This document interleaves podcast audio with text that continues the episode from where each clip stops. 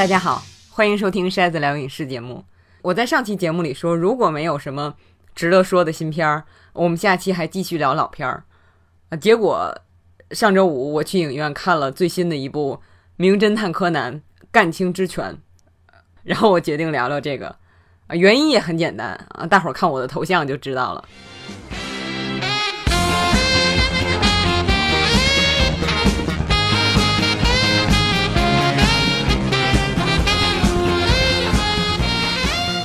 我看柯南大概已经有二十年了吧，我觉得好多朋友应该跟我也差不多，因为当年有一阵电视里一直在放，结果大家就都开始看，我可能属于少数的一直看到现在一千多集了还在看的那种。其实我一开始也没拿这个当多重要的事儿，我不能错过啊什么的。是在参加工作之后，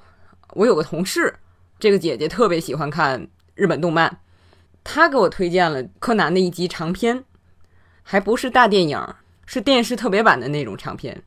叫《震动警视厅一千二百万人质》，主角叫松田正平，是佐藤警官的朋友。就那集看的真的是哭的稀里哗啦，呃，当时意识到哦，原来柯南也能这么好看，结果就去图书市场买了一箱柯南的漫画回来，动画片也开始从头看。那大概是在十一二年前吧，现在我每周还在看最新出来的，但是这个基本上成了我满足自己的放纵感的一个东西。什么意思呢？我有个朋友前两天还跟我说，说看我推荐的影视剧太累心，就得找一个好的状态，一个安静的环境，集中精力，静下心来看，看完还得缓半天。我觉得不至于。但是在某种程度上，这确实是对我日常看的影视作品的一个评价，就是我觉得我看的东西需要动脑子啊，你看完要有收获，所以柯南是少有的例外。所以我跟同事啊朋友聊天的时候，总是以调侃的语气说：“你看我又要去看柯南了啊！”我也知道这挺傻的，但是让我没想到的是，我上周说起来这个事儿的时候，大家纷纷跟我说：“啊，怎么就傻了？我也想去看。”而且大伙儿一聊起柯南，就会回忆让自己特别害怕的一集啊，比如有一个朋友说，他特别害怕的一集是把尸体藏在这个电梯的轿厢上，导致他一段时间以来都非常害怕坐电梯，特别是电梯莫名其妙超员的时候。我特别害怕有一集是凶手把尸体藏在床底下，然后他曾一度把这个尸体拿出来戴上假头套，装成别的人，就这些导致我。在很长一段时间里，独自进到一个卧室的时候，都要首先检查床底下。但是现在的《名侦探柯南》，别说很少，我觉得几乎没有特别让人害怕的集了。而且我认为这不是因为我长大了，而是他们有意为之。现在走的路是越来越夸张，柯南成了超人儿，嗯，比如他能制造雪崩，呃，改变洪水的走向。上一部大电影里边还脚踢太空飞行器。当然，这跟现在的电影的大趋势也有关，就是大家都是这样的。你要让人买票看，那么就要做大场面，让人觉得值得去看。再有就是创作者的心态也不一样了。以前是我要拍一个好电影啊，要讲一个好故事。你像贝克街的亡灵那种，已然不是能够用科幻来解释了。但是他还是希望你接受那个设定的，融入到故事中去。但是现在是，来来来，我们一起玩，夸张的时候我们就一起笑笑好了。你包括里边有好多重复的模式，比如这个，大家说毛利小五郎是瘟神，走到哪儿都有凶杀案，然后木木警官也这么说。再比如你像小五郎总被柯南这个射麻醉枪。那么，常规剧集里边有一集，就是柯南射击的时候根本不瞄准了，就直接两只手放在后面，打开手表就发射了。还有一集，他专门拿那个小黑人开玩笑，就是柯南里边的那种，就是假设的坏人啊，不让你看到是谁，做一个全身上下都黑乎乎的那个小人啊。有一集专门拿这个小人开玩笑，就是他能够和大家一起啊，拿自己的固定模式开玩笑。所以在这个基础上，他的案情也越来越简单啊，不暴力也不吓人，你很早就能猜到谁是坏人。那么因为这些原因啊，我觉得坚持看柯南的人应该是少数，因为跟很多其他电影相比，你从中收获的东西真的不会太多。但是我又很享受这种少数人看电影的乐趣。每年大电影上映的时候去影院看，影厅里的人都不太多，但是你知道那些人都是粉丝，笑的地方特别对。像有一年有一集的一个笑点是没有正式出现的飞鹰里，你能感觉到大家都认识飞鹰里，知道小五郎和飞鹰里的关系。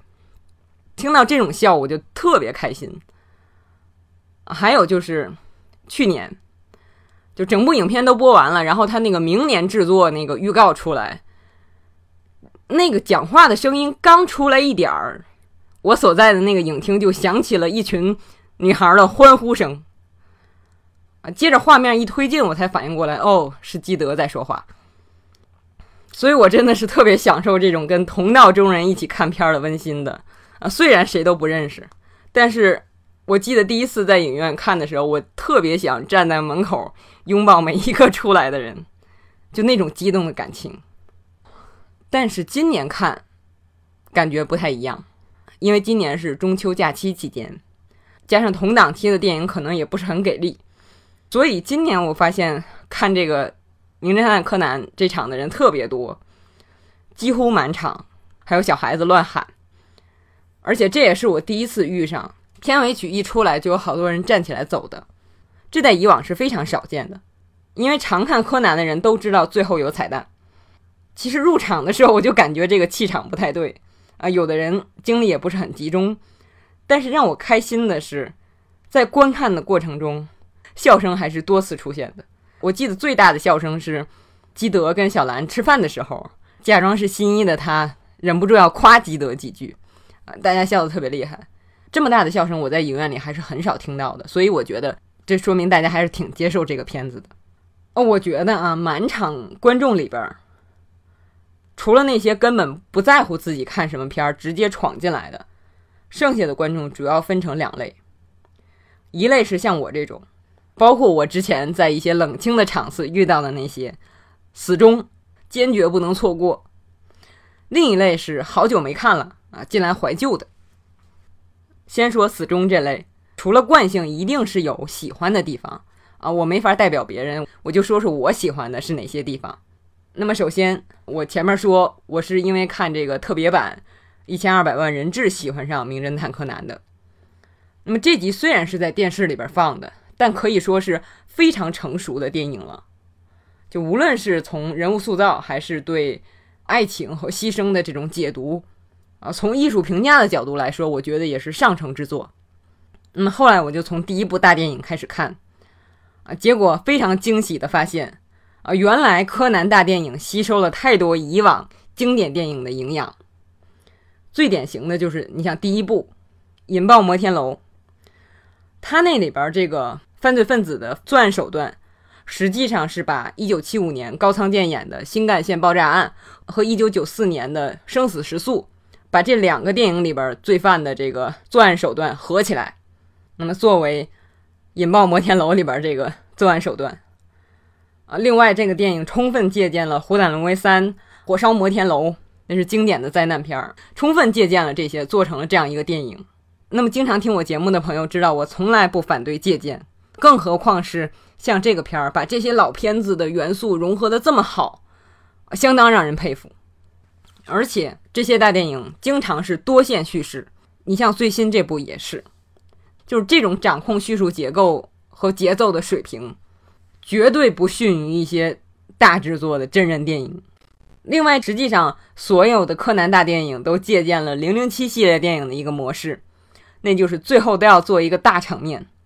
经常是这个捣毁坏人的老巢，或者是毁掉一个标志性的建筑，你甚至包括。呃，近几年的这个电视上的短片儿，也有一些学经典电影的内容啊。我经常一看到就会在微博上发出来。你比如有一集是学希区柯克的《迷魂记》，啊，还有一集是学希区柯克的《后窗》，啊，毕竟都是这个悬疑的元素嘛。他学的很认真，而且不生硬。我觉得这种努力说明了很多东西。一个是他们会把验证过的奏效的元素加到自己的作品里，让作品更好。另外，这样还让人觉得他们是在认真的做东西，啊，在某种程度上是有一些艺术追求的。他是在寻求变化，而不是像我们现在经常在黄金时间里在电视上看到的一些动画片一样，啊，每集千篇一律，敷衍了事。这个就是你制作者尊重我观众啊，那么我观众也尊重你。那么我喜欢柯南的第二个原因是，他不把自己当回事儿。就是从创作者的角度说，虽然说。我有时候也会把这个当艺术做啊，我的票房也一直非常好，但是我知道我很傻啊，就像我前面说的几个例子，还有最新的这部电影里边，在电影开头，基德和柯南一起骗小兰和原子，然后这时候观众正觉得不可思议呢，结果柯南自己说啊，他们俩这么好骗啊，就创作者知道观众会这么想，干脆我和你一起开玩笑好了，这里边就有很多自觉性在里边。啊，很多时候是有点打破第四堵墙的意思。那么，就像一个老朋友和你开玩笑一样啊，特别是对老观众来说，这点是非常亲切的。第三个原因就是，它的剧情还是有很多有意思的地方的。你像以前，它会涉及到一些知识啊，比如人的视觉错觉，两块一样大小的蛋糕放在那儿，但是因为摆法的原因，你会知道对方选哪个。就往哪个里边下毒。再比如，你想让打开了很久的啤酒像刚打开一样，那就往里边放盐，气泡就会多起来。还有一集大电影里边，让我知道原来电话拨号是按照音频的音调，每个号对应一个音符，这个特别有意思。但是另外还有一些内容其实是不太准确的。你比如这里边的凶手都用氰化钾。好像一块批发来的，但其实氰化钾不一定是立刻致命的。再比如，就是这里边的受害者好像都是猜谜爱好者，死前总要写一些拐弯抹角的死前信息，啊，这显然也是不现实的，但确实挺好玩。现在的一些情节跟时代联系的很紧密，啊，你比如有一个丈夫因为不停的买手办被妻子杀了，那么还有一位女士因为。不停的在朋友的这个 ins ins 图片下面发负面评论，结果被杀了。我以前觉得名侦探柯南真的是脆弱人士的集中地啊，怎么什么都能触发杀人？杀人当然没有那么容易，正常人也不会是这样。但是现在看片的时候，有时候我的视角会转过来，就是剧里面那些受害者。原来是整个故事最真实的存在。你看啊，一有人被杀，警察一调查，发现有作案条件的三四个人都有作案动机，就是这个受害者怎么怎么欺负过这些人。小时候看的时候，我觉得就是城市化的编一个一个反派。长大后发现了啊，你像抄袭助手作品的作家有，放高利贷欺压穷人的有。为了自己的利益损害别人利益的大有人在，包括你看，像这个最新这部电影里边，有一个坏人，呃，他作为这个大型利益集团的代表，不惜毁掉一座城市，重新建设，然后从中牟利。当然有，所以与其说《名侦探柯南》是一个惩恶扬善的故事集，我觉得倒不如说是一个尽显世间丑恶的众生相。那么第四个一直在看柯南的原因，这个有点牵强啊，就是黑衣组织。当然了，每次要说黑衣组织要怎么样怎么样，结果完全没有，就连杀个赤井秀一还复活了，就一个贝尔蒙多知道柯南的身份，还不能让他说，就每次宣传的时候都要故弄玄虚半天，最后回到原点，所以很难说我真的拿黑衣组织当回事儿。啊，但是这个又的确是整个柯南故事里边唯一有前进迹象的故事线。啊，这条线不断的添加新的角色，比如新来的这个地丹小学的老师，还有大家都猜不到是谁的一只眼的老大，啊，比秦九的级别还要高。用电影的术语，其实这就是一个麦格芬，是谁不重要，猜的过程才重要。那么说了四点，制作上的努力。态度上的文化自觉，内容的丰富，还有仅有的一点推进，黑衣组织，这就是我一直在看《名侦探柯南》的主要原因。我知道我不能代表其他任何一位死忠啊，但是我相信其他朋友应该是有跟我类似的地方。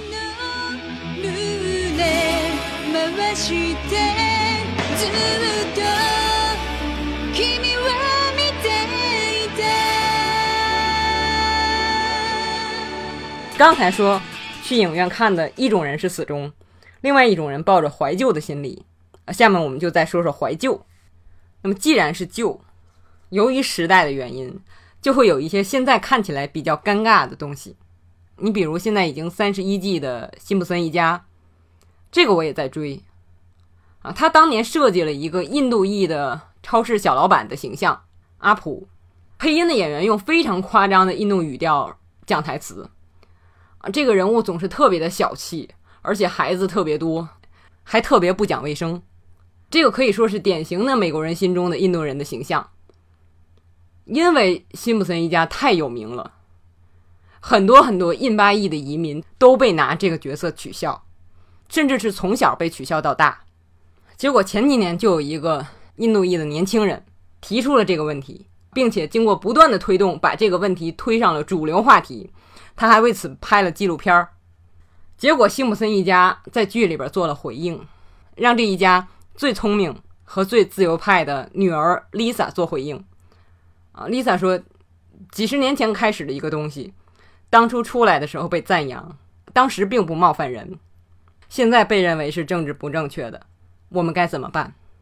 ？Lisa 说这句话的时候是比较无奈和困惑的，啊，肯定不是 cynical 的啊，因为 Lisa 不是 cynical 的人。也表达了创作者知道这是问题，但是有点不知道怎么改这种心态。你不能把这个角色去掉，也不能让他一下子就脱离了原来的设定。我觉得《名侦探柯南》有同样的问题，最突出的就是女性形象的问题。我一直比较讨厌小兰这个角色，经常开玩笑说这角色就是个二傻子。就不单是因为这个角色没有脑子。毛利小五郎也不咋地，当然有时候还是有灵光乍现的时候，而且人们不会觉得小五郎能够代表所有男性，但小兰就不一样，特别是这个动画的早期，在女性角色本来就很少的情况下，小兰是作为理想女性的形象出现的，美丽、善良、痴情、好骗。弄得好像女性像她这样才是真正值得爱的，而且一而再再而三的需要男性来拯救，好像这样才能显得男性更厉害。后来有了灰原哀，在某种程度上是一种进步。我一直说我是柯哀党，因为至少有脑子。但是你仔细想想，灰原哀的生活其实也非常单调。虽然好像是在做研究，找解药的突破口。但是我们平时看到他的作用，就是给柯南帮忙，占据他精神很大层面的，其实还是爱柯南，或者说新一。这个剧里边啊，许多女性的存在，好像就是为了爱别人。小兰、荷叶，还有原子，啊，原子其实更扯，他的生命的意义都不能算是真正的爱，而是花痴。直到最新这集大电影啊，有了一些突破。开始爱了。相比之下啊，我们前面提到的佐藤警官，又是一种进步。他有自己的事业，但是他人生最闪光的点好像还是爱情。先是和松田正平，后来是和高木。啊，就像是之前大家说的，一个女强人好像有了爱情才完整。直到世良同学的出现。